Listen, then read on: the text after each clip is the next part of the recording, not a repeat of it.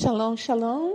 A quinta aliada para Shamatot inicia no capítulo capítulo 31, a partir do versículo 42 e vai até o versículo 54 no livro Bamidbar, Números. Faremos a brahá antes da leitura.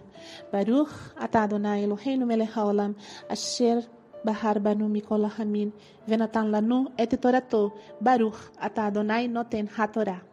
Bendito sejas Adonai, nosso Elohim, Rei do Universo, que nos escolheste entre todos os povos e nos deste a tua Torá.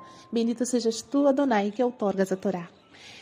Diz assim: a metade recebida pelo povo de Israel, que Moshe separou dos homens que saíram à guerra, consistia em 337.500 ovelhas, 36 mil cabeças de gado, 30.500 jumentos e 16 mil pessoas.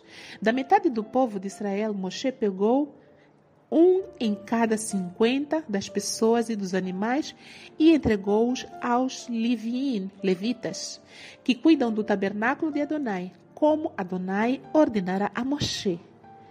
Os oficiais encarregados dos milhares de guerreiros, os comandantes de mil e os comandantes de cem aproximaram-se de Moshe e lhe disseram: Seus servos contaram todos os soldados sob nosso comando e nenhum deles se perdeu.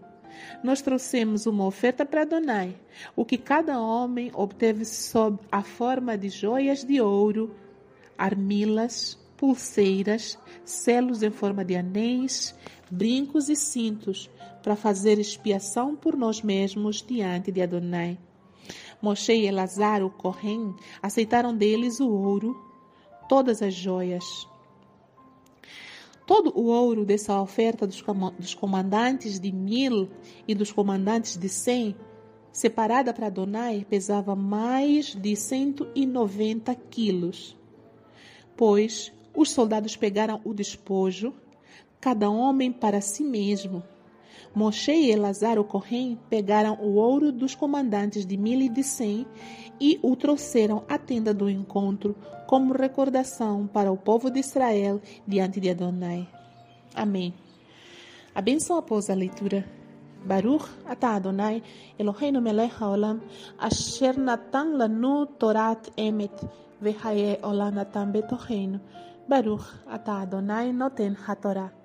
Bendito sejas Adonai, nosso Elohim, Rei do Universo, que nos deste a Torá da verdade e com ela a vida eterna plantaste em nós. Bendito sejas tu, Adonai, que outorgas a Torá. Amém. Nesta aliá vemos que os oficiais encarregados de mil e encarregados de cem aproximaram-se a Moshe e confessaram que eles tinham um despojo sob a sua posse, em forma de ouro. E eles decidem dar esse despojo como oferta a Adonai para que o seu pecado pudesse ser espiado. Não só em forma de ouro, mas também como pulseiras, selos, anéis, brinco, tudo isso é um ouro.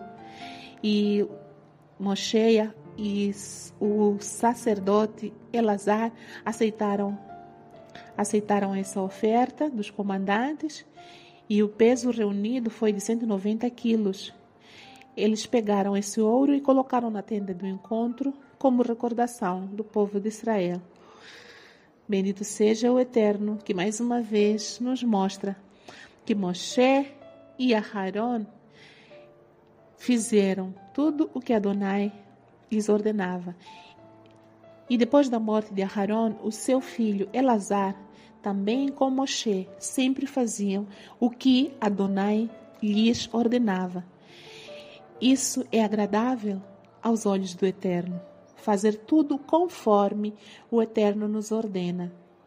Quando o Eterno ordenou que eles dividissem o despojo pela metade, e da metade tirassem uma parte e uma taxa, Moshe e Elazar seguiram exatamente as indicações que o Eterno deu. Eles não arredondaram, não aumentaram e nem diminuíram. Não foram nem para a esquerda nem para a direita do comando. Eles seguiram como Adonai lhes tinha ordenado. E isso era agradável aos olhos de Adonai.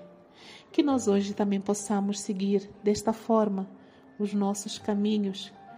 Que a guarda dos mandamentos na nossa vida seja de acordo com a ordenança que o Eterno nos dá.